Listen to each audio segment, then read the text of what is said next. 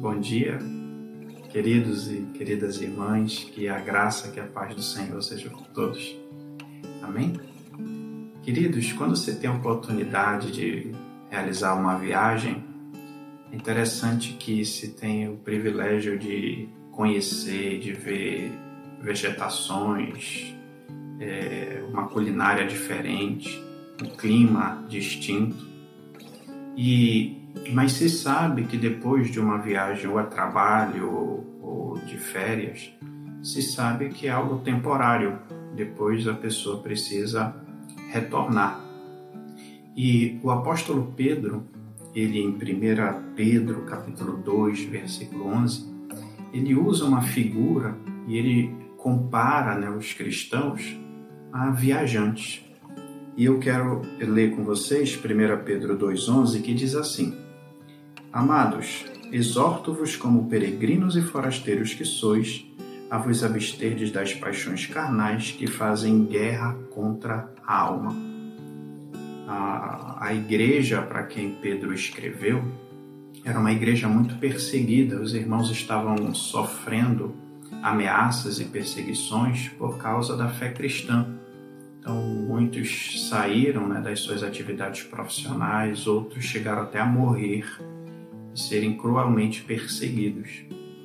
Mas mesmo nesse contexto, Pedro, ele, ele na, no seu, na sua epístola, ele convoca aqueles irmãos a manterem o seu comportamento íntegro, fiel e a buscarem cada vez mais a Deus, mesmo em meio àquela situação difícil. Então, queridos, aqui no versículo 11 que nós lemos, ele chama aqueles irmãos de amados porque eles foram amados por Deus. Em seguida, ele diz: Exorto-vos como peregrinos e forasteiros.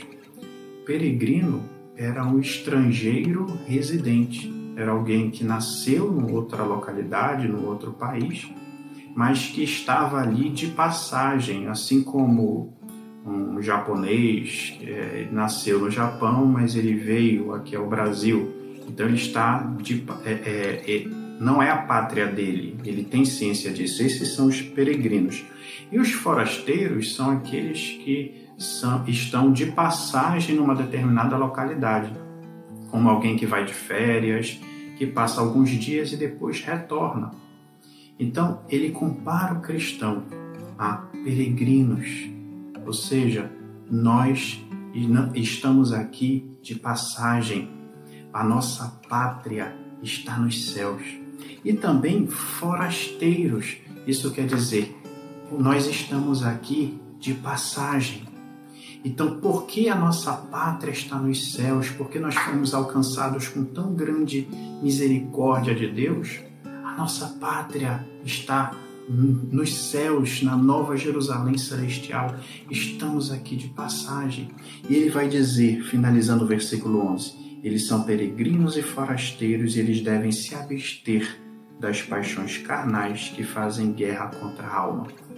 Vivemos dias difíceis, vivemos dias complicados, mas queridos, que possamos aproveitar a oportunidade para buscar mais a Deus, para vencer o pecado, para orar mais. Sabe por quê? Porque somos peregrinos, a nossa pátria não está aqui neste mundo. E somos forasteiros, estamos aqui de passagem. Que Deus nos abençoe e aplique essa palavra aos nossos corações. Amém.